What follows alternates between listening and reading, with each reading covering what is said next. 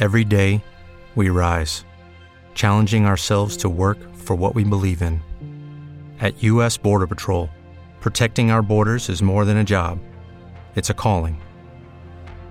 Agents answer the call, working together to keep our country and communities safe.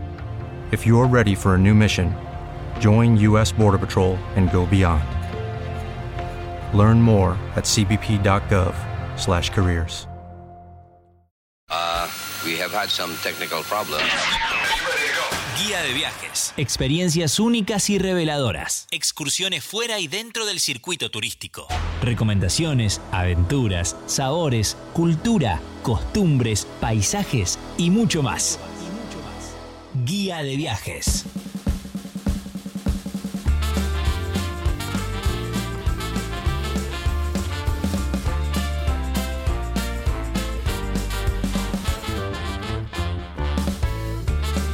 Bienvenidos, bienvenidas a un nuevo episodio de Guía de Viajes. Mi nombre es Inti Raimi y seré su anfitrión. En el día de hoy vamos a viajar hacia la provincia de Corrientes en Argentina porque vamos a visitar los esteros de Liberá. Hay varias formas de llegar a este humedal que tiene esta provincia. Yo elegí viajar desde Buenos Aires hacia la ciudad de Corrientes y de ahí buscar un transfer, ¿sí? También se puede hacer lo propio, o sea, lo propio yendo en avión de Buenos Aires a Posadas y también buscar un transfer por tierra hasta los esteros. Se puede ir en auto. Bueno, hay varias maneras. Hay micros también que te acercan a las inmediaciones.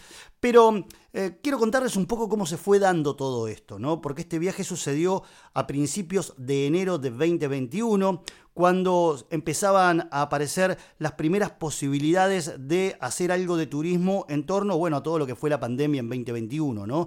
Eran las primeras experiencias, primeros días de enero, la provincia recién se abría para el turismo nacional, había que sacar un permiso con anticipación, ese permiso había que gestionarlo teniendo una reserva ya hecha en un lugar registrado, la verdad que me costó un tiempito conseguir un lugar registrado acorde a mi presupuesto y que también permitiera que eh, me den esta autorización para llegar hacia la provincia. Finalmente pude conseguirlo. Mi idea era pasar tres días aproximadamente en la ciudad de Corrientes para después sí ir hacia los esteros. ¿no? Ahí, estando en la ciudad de Corrientes, mi idea, era planificar cómo eh, llegar a, este sitio, a mi destino final. Em, en los días que estuve en la ciudad de Corrientes, tuve oportunidad de visitar todo lo que es la rambla de, la ciudad, así visitar el río, tenían unas playitas muy lindas, unos bares también para, para tomar algo a la tarde, para cenar, incluso. Tuve oportunidad también de acercarme hacia un parque de aventura que estaba en las afueras y hacer algunas actividades que tienen que ver con la altura en sí, ¿no? Eh, también aparte de estas actividades con la altura, se podía hacer kayak, por ejemplo, en una laguna también que había ahí. El asunto es que con esta reciente apertura, bueno, había un solo vuelo por semana hacia la ciudad de Corrientes y a principios de enero también se estaban habilitando los micros de línea de larga distancia, porque a ver, desde la ciudad de Corrientes hay que ir hacia Mercedes, hacia la ciudad de Mercedes, para después tomar otro transfer más hacia el portal que yo había elegido visitar, que era el portal Laguna de Iberá. El día que yo iba a viajar hacia la ciudad de Mercedes era el día en que salía el primer micro después de todo el parate por la pandemia, en este caso que iba a unir la ciudad de Corrientes con Paso de los Libres, haciendo una parada en la ciudad de Mercedes. A ver, pero la cosa estaba complicada también en Mercedes, porque Mercedes está el santuario más importante del Gauchito Gil. El Gauchito Gil era de esa zona. Entonces todos los años, hacia esos, esos días de enero, bueno, se reúne, se congrega toda la comunidad religiosa y que siguen a el Gauchito Gil para eh, rendirle homenaje. Acá, bueno, el gobierno había prohibido las visitas, habían suspendido las celebraciones, habían puesto un retén policial para que la gente no se acerque, había difundido en todos los medios de que eh, no vayan, de que nadie se acerque al Gauchito Gil porque iba a estar cerrado, tapiado completamente y no se iban a realizar actividades. Y al mismo tiempo, en esos días empezaban a subir los casos en, en Corrientes y habían decretado una especie de toque de queda a partir de las 12 de la noche. Y Este día que yo viajaba era a las 5 de la tarde aproximadamente. El micro llegaba a Mercedes alrededor de las 9 de la noche, por lo tanto estaba con el tiempo bien justito para hacer el recorrido siguiente, ¿no? Entonces, Em, al momento de, tomar el micro, la autoridad no permite que este micro salga, no sé qué problema hubo, eh, parece que eh, había mayores complicaciones en el destino, en Paso de los Libres, con respecto a la pandemia y al virus, entonces todo hizo que se suspenda este micro, ¿no? Em, pusieron otro micro dos horas después que ya me dejaba bastante jugado para hacer el, recorrido, no sabía si nos iban a dejar entrar o no a Mercedes por esto que les contaba, ¿no? Por el tema del gaucho Gil por esta especie de toque de queda. Yo había coordinado con una 4x4, con un transfer 4x4, para que haga el traslado de Mercedes hacia Colonia Carlos Pellegrini, porque esa es una ruta que suele ser bastante compleja, es una ruta de ripio. Hay 120 kilómetros desde Mercedes a Colonia Carlos Pellegrini, pero esos 120, 40 kilómetros son de asfalto y el resto, los 80 kilómetros restantes, es un ripio que si llovió un poco eh, y más de noche suele estar en un estado mm, complejo, ¿no? Un estado difícil. Hay que hacerlo en 4x4 para tener la garantía de llegar sin problemas. En esa zona no hay em, estaciones de servicio, no hay em, ningún lugar donde uno pueda parar, no hay señal de celular, así que había que hacerlo de la manera más segura posible. Bueno, finalmente este micro que este segundo micro sí salió de la ciudad de Corrientes. Eh, en las cercanías del Gauchito Gil estaba el retén policial, pudimos pasarlo sin problemas, viajamos muy poca gente, creo que en el micro éramos 6, 7 personas solamente. Eh, se detuvo en la terminal de ómnibus de Mercedes, prácticamente eh, sin problemas hasta ahí. Allí esperaba el transfer que iba a hacer el recorrido restante hacia la colonia Carlos Pellegrini. Se vieron momentos de mucha incertidumbre en la previa, ¿no? Mm, cuando yo estaba eh, en Corrientes no sabía si iba a poder llegar hasta los estedos de Liberá, si iban a habilitar la posibilidad de ingresar a la ciudad de Mercedes para después hacer el enlace a colonia Carlos Pellegrini. A ver, les contaba yo antes que mm, eh, había varios portales eh, de los esteros de Liberá. Por un lado está el portal San Antonio, por otro lado el portal San Nicolás, el portal Burucuyá, el portal Carabola, el portal Río Corrientes, el portal Capibarí, el Uruguay y el portal Laguna Dívera, que es el que está al borde de lo que es eh, Colonia Carlos Pellegrini este pueblo de 900 habitantes. Ese es tal vez el portal más turístico, más conocido y el que tiene tal vez más actividades. El recorrido desde Mercedes hacia Colonia Carlos Pellegrini lo hicimos de noche por este camino de ripio.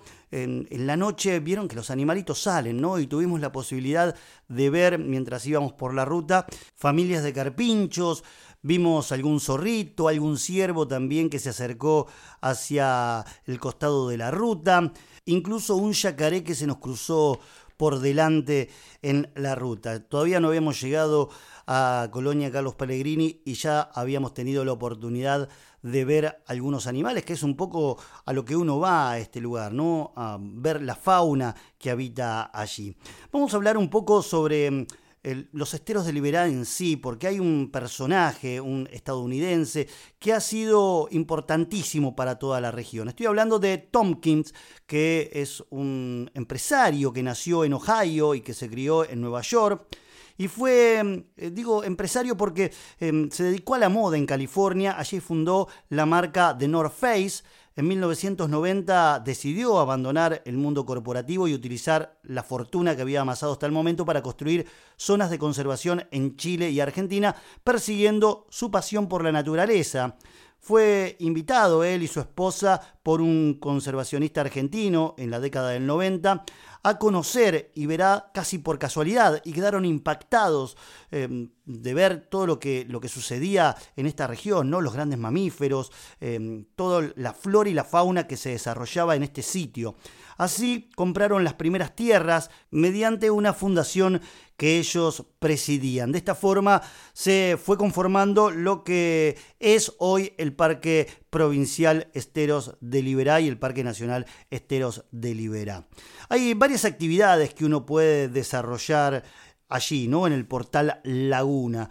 Piensen que hasta la llegada del turismo, las principales actividades en este pueblo, Colonias Carlos Pellegrinis, eran por un lado la caza y la ganadería de subsistencia, y por otro lado la ganadería de cría que demanda apenas un empleado varón por cada mil hectáreas. Las mujeres eran amas de casa solamente, no tenían oportunidades laborales. Con la creación de, estos parques, paulatinamente aparecieron hosterías, aparecieron restaurantes, aparecieron comedores, aparecieron la opción de excursiones en lancha, los guías culturales, los artesanos, cada uno fue encontrando un nuevo lugar. Hoy, Carlos Pellegrini tiene más de 30 alojamientos y hay al menos 8 comedores. Bueno, mi estadía allí la verdad que fue de una semana muy muy placentera. Lo primero que hice fue hacer la, el avistaje de fauna embarcados, ¿no? Contraté una excursión que es en una lancha, lo que es la laguna está dividida en dos partes, una parte que es navegable por lanchas y otra parte que no, que está permitido solamente con kayak. Bueno, hicimos junto a un grupo de personas esta, esta navegación. Tuvimos la posibilidad de estar muy, muy cerca de los yacarés. Es increíble cómo se da ese feedback entre el ser humano y los animales, porque ahí el, el, ser humano no le tiene miedo al animal y el animal no le tiene miedo al ser humano, ¿no? No se espantan, no es que se van. Tuvimos ciervos tomando agua a 3, 4 metros de donde nosotros estábamos y no se sentían amenazados, estaban como en su hábitat natural, viviendo en la suya. Lo mismo con los yacarés, ¿no? Estuvimos muy, muy cerca de estos animales que realmente son impresionantes, miden metro y medio, un metro más o menos, y tienen eh, una mirada amenazante y, cuando abren la boca y muestran los dientes, te la regalo. Después también eh, vimos muchísimas aves, muchísima flora, vimos parques eh, completos, jardines completos de, em, digamos, fauna, flora marina, ¿no?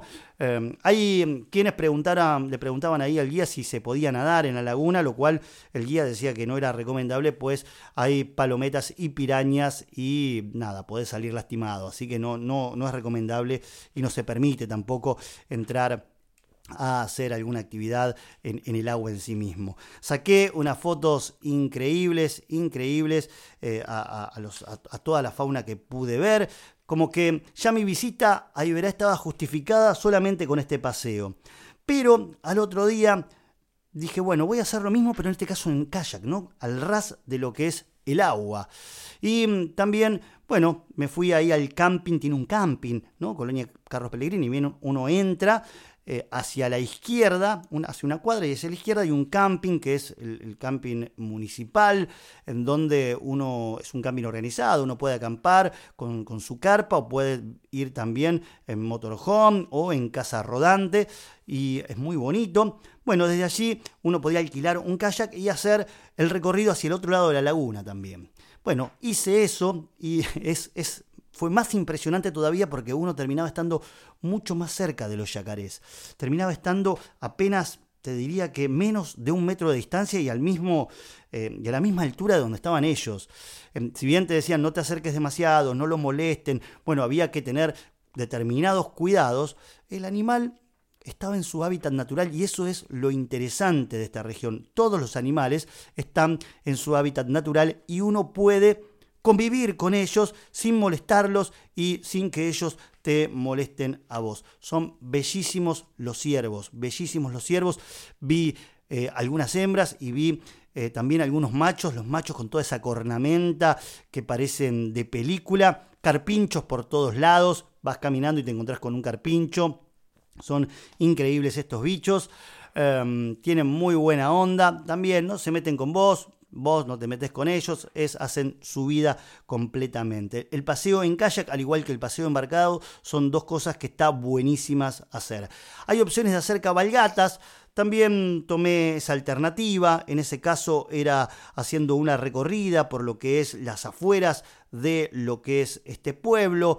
Este pueblo tendrá, no sé, digo yo, 15 manzanas, una cosa así, donde abunda los, digamos, son, son hoteles, hoteles no, son hosterías, no hay nada de, no es una ciudad, no tiene esas características, es eh, muy agreste todo, ¿no? Las casas o, o, los alojamientos son más bien de campos, campestres, incluso la zona donde está la municipalidad también tiene muy esa onda, hay una plaza enorme ahí donde está la municipalidad y hay un sendero que está también muy bonito para hacer de noche. Piensen que hace mucho calor ahí, muchísimo calor y mucha humedad. Así que las cosas arrancan por ahí a eso de las 8 de la mañana y a eso de la 1, entre la 1 y las 4, como que se duerme la siesta, todo mucho más tranquilo, el calor es totalmente sofocante, al menos en el mes de enero. Así que son cosas a tener en cuenta. Uno tiene que andar con agua siempre, siempre encima. Eh, no hay estaciones de servicio ahí, no hay eh, tampoco grandes almacenes o supermercados, ¿no? apenas alguna pulpería. Pero les estaba contando esto de las cabalgatas, ¿no? En las cabalgatas uno va recorriendo como los alrededores, varios senderos, te van mostrando algunas partes también muy agrestes y se llega hasta un bosquecito donde, eh, si tenés suerte, mirando hacia arriba podés encontrar también a unos monitos porque hay una colonia de monos en esa zona. En la entrada de Colonias Carlos Pellegrini está la posibilidad de hacer unos senderos. Está el centro de interpretación también, al cual no pude ingresar por esto de, la pandemia, todavía no estaba habilitado, pero sí tuve la opción de hacer los senderos que desde allí parten. Hay que contratar a un guía local para hacer estos senderos. Estos guías locales em, son más bien eh, gente de ahí, de la zona, que conoce un poco y te va contando un poco lo que podés ver, un poco la historia del lugar, eh, etcétera, ¿no? Hicimos unas, unas caminatas por ahí, vimos también algunos ciervos, vimos también lo que es la laguna desde otra perspectiva, ¿no? Desde otro lugar. Uno de los senderos también va hacia otro sector donde hay otro bosquecito y también uno tiene la oportunidad de eh, tener alguna conexión con unos monitos que andan, que andan por allí. Es un, destino para estar 5 o 6 días. Es muy interesante. en los comederos se come realmente muy bien. Están bien abastecidos. Es un lugar totalmente seguro hay caballos por todos lados, vacas por todos lados. Por ahí en el, en el alojamiento que estaba yo, que era ahí al ladito de la laguna, un día eh, llego, entro a lo que era el, jardín, el enorme jardín que tenía el alojamiento y había una vaca pastando ahí.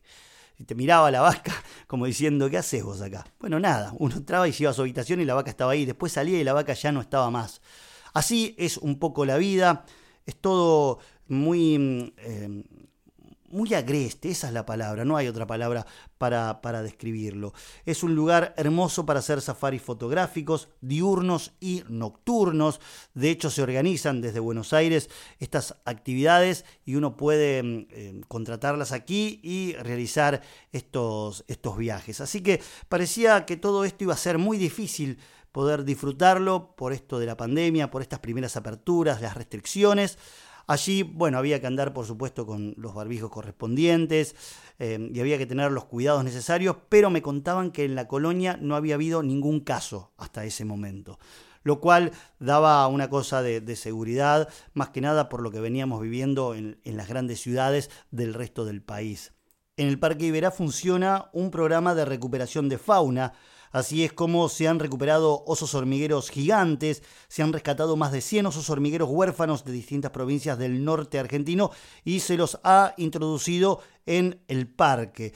También se han recuperado e introducido venado de las pampas, pecarí de collar, guacamayo rojo, que estos, estos, estas aves habitaron los campos con isletas de la selva, palmares y las selvas en galerías en la provincia de Corrientes, Formosa, Chaco, Santa Fe, Misiones y Entre Ríos, y fue reintroducido aquí en el Parque Iberá, el aguaraguazú, este, este bicho que es una mezcla entre lobo y perro, ¿no? Bueno, también se lo ha reintroducido por aquí, lo mismo que el tapir y el jaguareté, que es el mayor felino de América, que se ha distribuido por todo el centro y norte argentino hasta el río Colorado, en la Patagonia.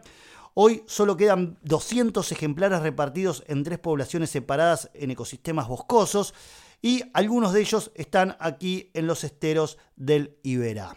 Bueno, y la vuelta fue lo mismo, había coordinado con con el transfer. Piensen que también no todos los lugares tienen internet, no vayan preparados para eso.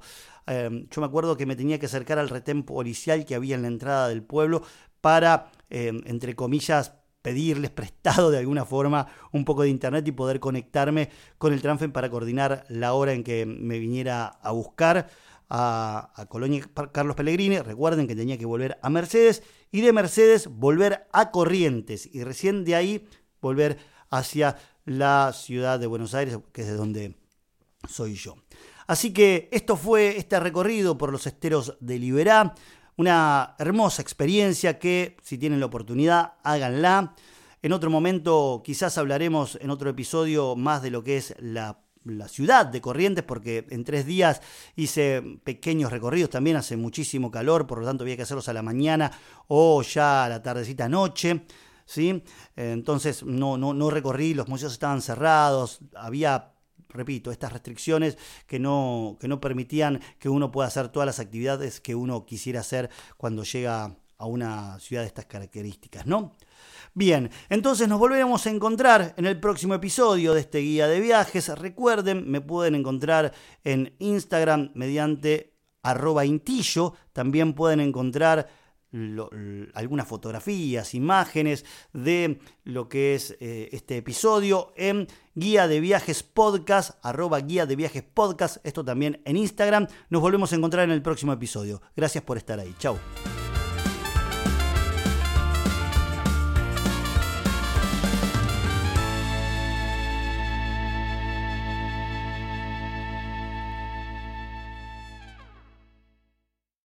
O'Reilly Auto Parts puede ayudarte a encontrar un taller mecánico cerca de ti. Para más información, llama a tu tienda O'Reilly Auto Parts o visita oreillyauto.com.